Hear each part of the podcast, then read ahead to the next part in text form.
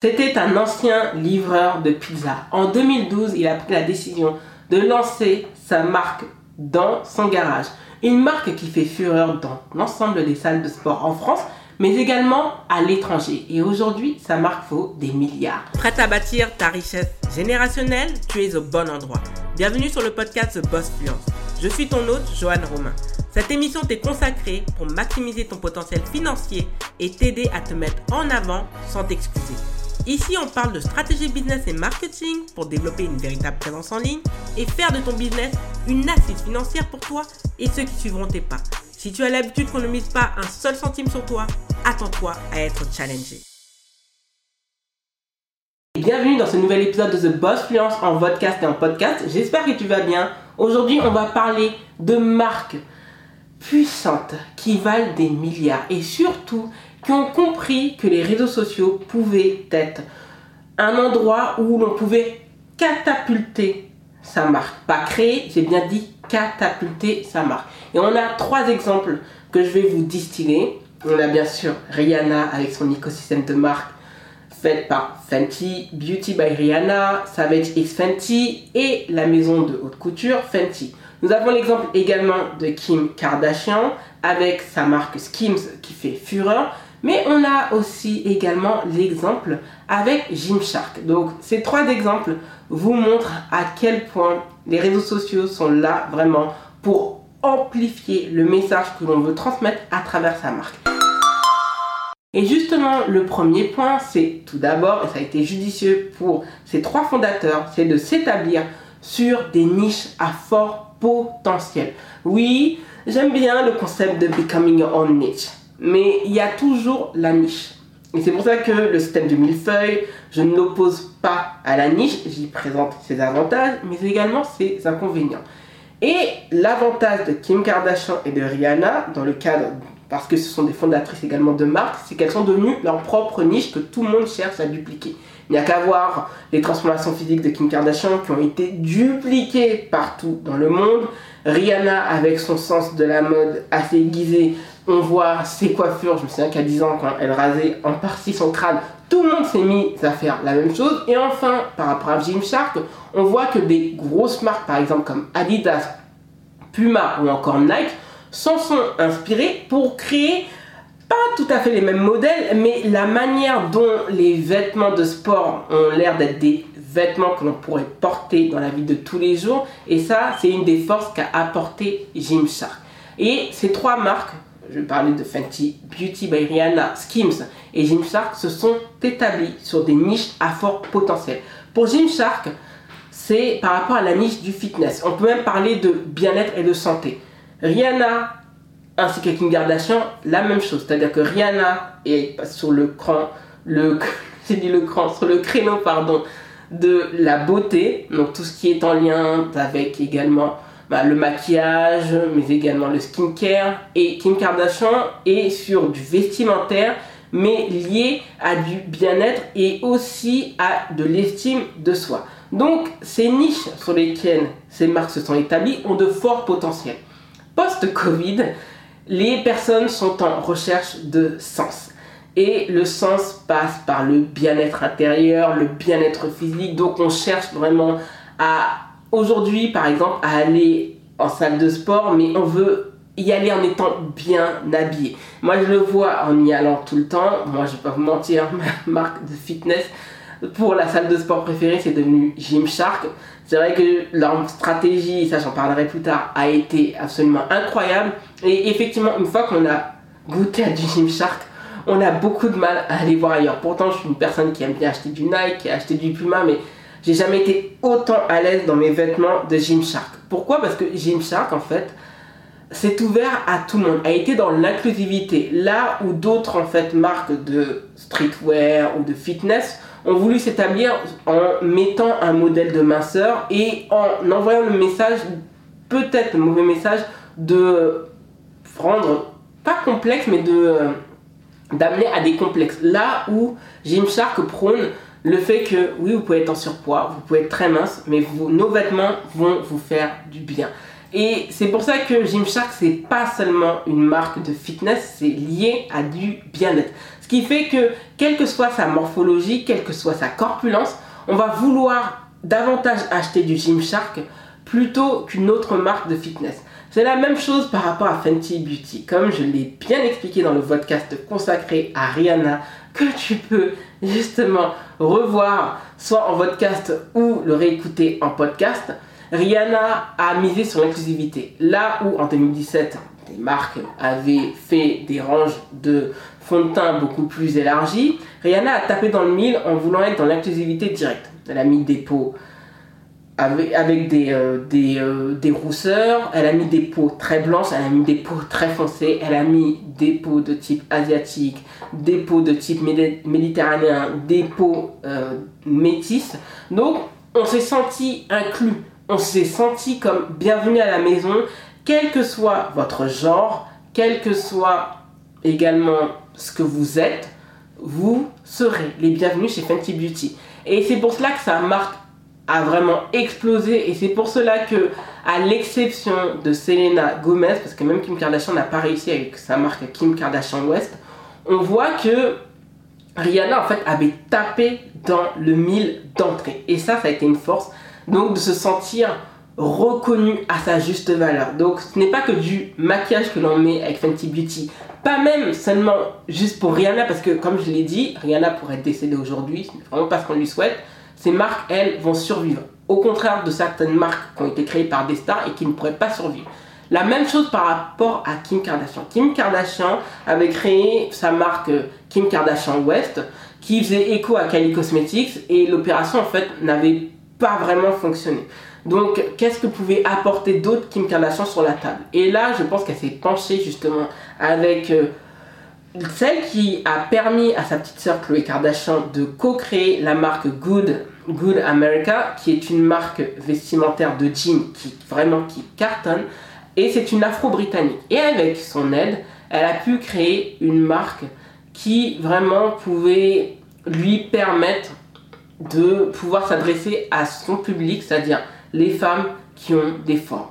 Certes, Kim a un corps que beaucoup de personnes envient mais elle a compris qu'il y avait une partie de son public qui voulait se sentir à l'aise dans les vêtements, mais sauf que ça ne voulait pas ressembler à du spandex, parce qu'effectivement, il y avait déjà une marque qui était établie dessus, où vous mettez justement le produit, vous vous sentez mince, vous vous sentez à l'aise, vous avez l'impression d'avoir un ventre plat alors vous n'êtes pas allé à la salle de sport. Et la marque Skims a touché là où ça faisait mal, et ça a fait un raz-de-marée. Et c'est la marque qui a le mieux fonctionné, qui a été créé, co-créé par Kim Kardashian. Donc, et c'est sur une niche, sur une niche puisque de plus en plus de personnes, à cause du Covid, on a été enfermés, beaucoup en fait ont été soit en sous-poids, soit en surpoids. De ce fait, les personnes cherchent des solutions, par exemple pour aller à un mariage, on a envie d'être à son top, on a envie d'avoir le, le moindre bourrelet. Et parfois, pour certaines personnes, on n'a pas envie d'aller à la salle de sport. Mais cette marque, en fait, non seulement nous permet de nous mettre à notre top, nous fait du bien, sans, sans être à, à contre-courant face à sa propre personnalité. Et ça, c'est ce qui a fait que cette marque a pu vraiment marcher du tonnerre. Donc, comme quoi, c'est aussi un choix de niche. C'est quelque chose, et ça, les trois fondateurs de ces marques, Gymshark, Fenty Beauty et Skims, c'est que, un, sont des niches dans lesquelles elles sont à l'aise, des niches qu'elles aiment et des niches sur lesquelles elles pouvaient apporter quelque chose de, qui était en capacité de sustancer leur cible et qui a tapé justement dans le mille. Donc des niches vraiment à fort potentiel, des niches que l'on pourrait qualifier même d'essentielles. Le deuxième point, c'est d'avoir capitalisé sur le storytelling. Toutes ces marques n'ont pas qu'une backstory. La backstory pour moi, c'est le storytelling acceptable. C'est vraiment, voilà, c'est l'historique ou. Et, et c'est pas suffisant. Il faut quelque chose de beaucoup plus fort.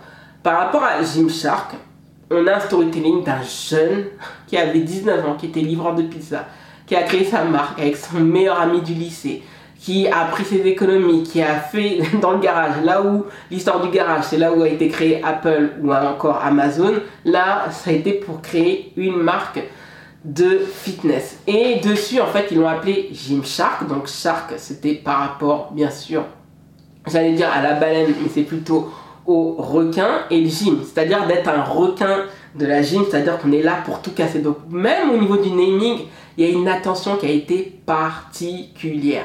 Résultat, la marque s'est construite. Au début, c'était par rapport à des expositions, donc ça s'est fait justement de manière terre à terre. Et au final, la marque en fait a pris de plus en plus d'ampleur, s'est appuyée sur du marketing d'influence. On verra ça dans le troisième point. Et par la suite, ça a constitué en fait une marque qui a totalement explosé et qui est devenue l'une des leaders de son marché avec un taux de fidélisation absolument incroyable.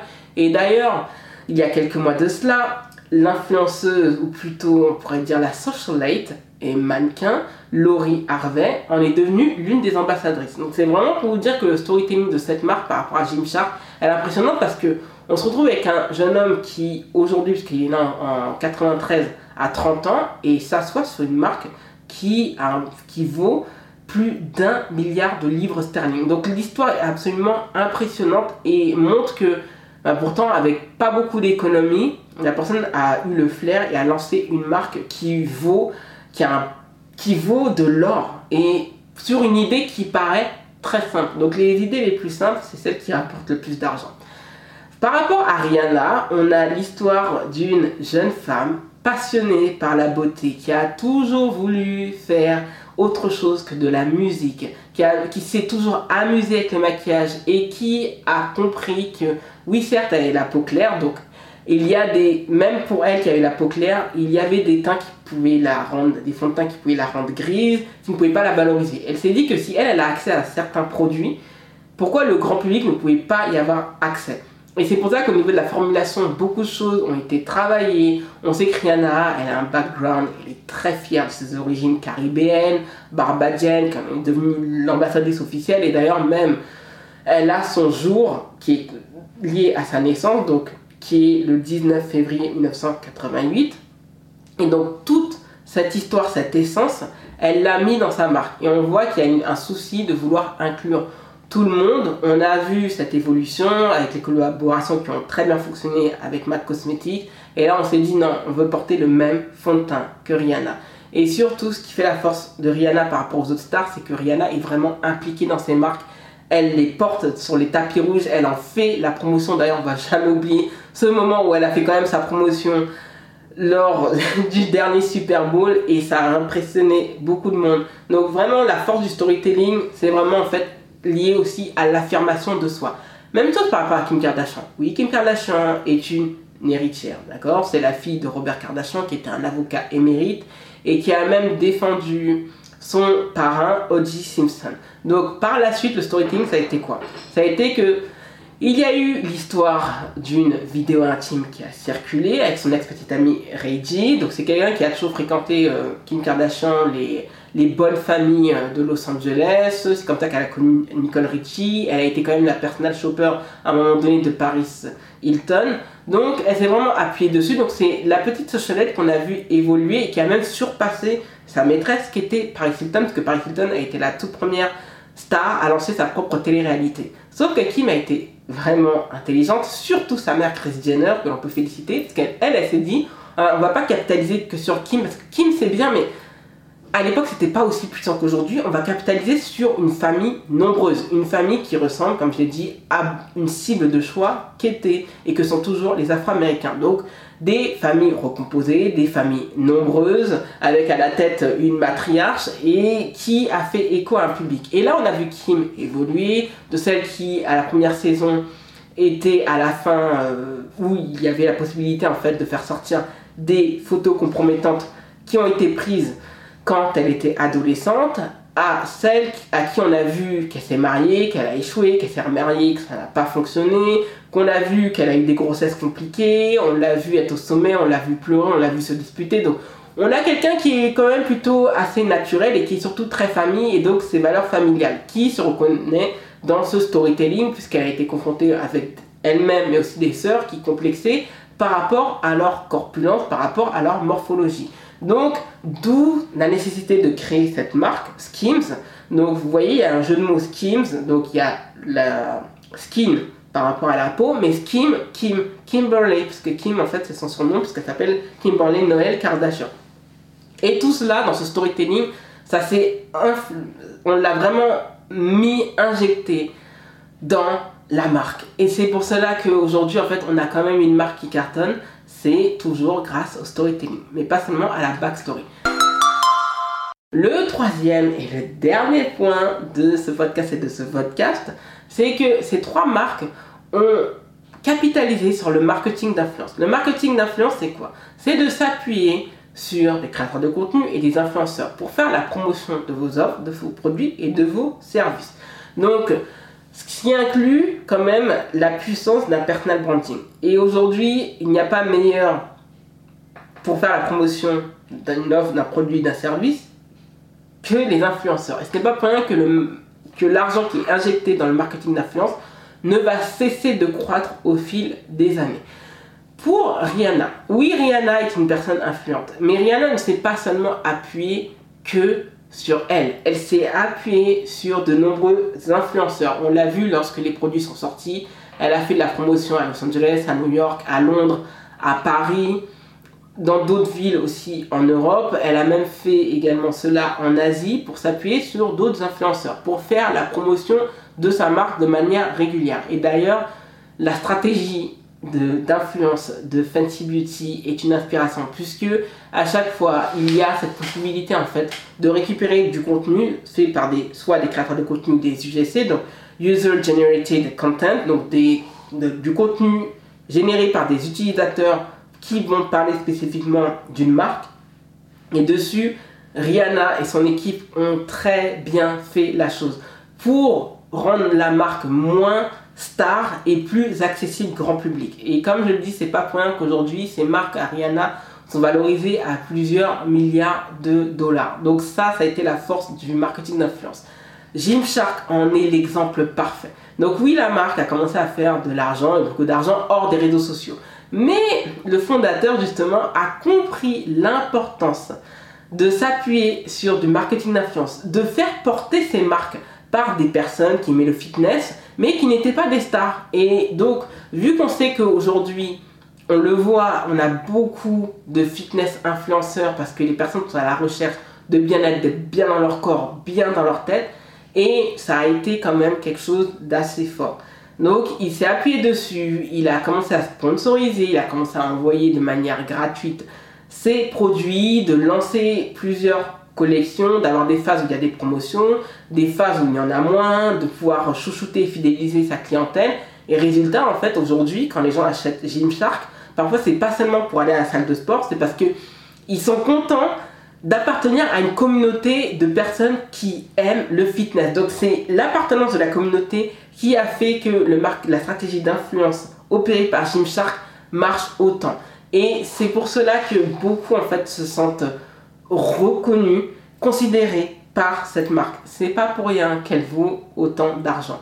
Même chose par rapport à Skims. Skims, ils ont rapidement compris que capitaliser uniquement sur Kim Kardashian, ça allait faire défaut à la marque parce que le jour où Kim Kardashian n'est plus à la mode, la marque mourra. Et ça aussi, c'est une des faiblesses du personal branding. Donc, Kim, cette fois-ci, n'a pas voulu être celle qui incarne totalement la marque, mais s'est appuyée sur différents modèles. Elle a voulu aussi des Skims qui s'adapte à la couleur de peau de ses clients et de ses clientes, mais surtout, elle a voulu une marque qui fasse la part belle à toutes les corpulences. Donc beaucoup également se sont reconnus, mettre du Skims, en parle sur les réseaux, que ce soit sur YouTube, que ce soit sur Instagram, sur TikTok, sur Pinterest ou encore sur Twitter, et que c'est une marque qui fait aussi la promotion de, vous n'avez pas besoin de maigrir, de vous affamer, vous pouvez vous sentir bien. Skims, le temps d'une soirée, vous permet de vous sentir bien. Et ça, c'est quelque chose dans lequel en fait les clients se sont reconnus. Et c'est pour cela qu'ils recommandent le produit. Et c'est pour cela que les gens achètent et rachètent. Donc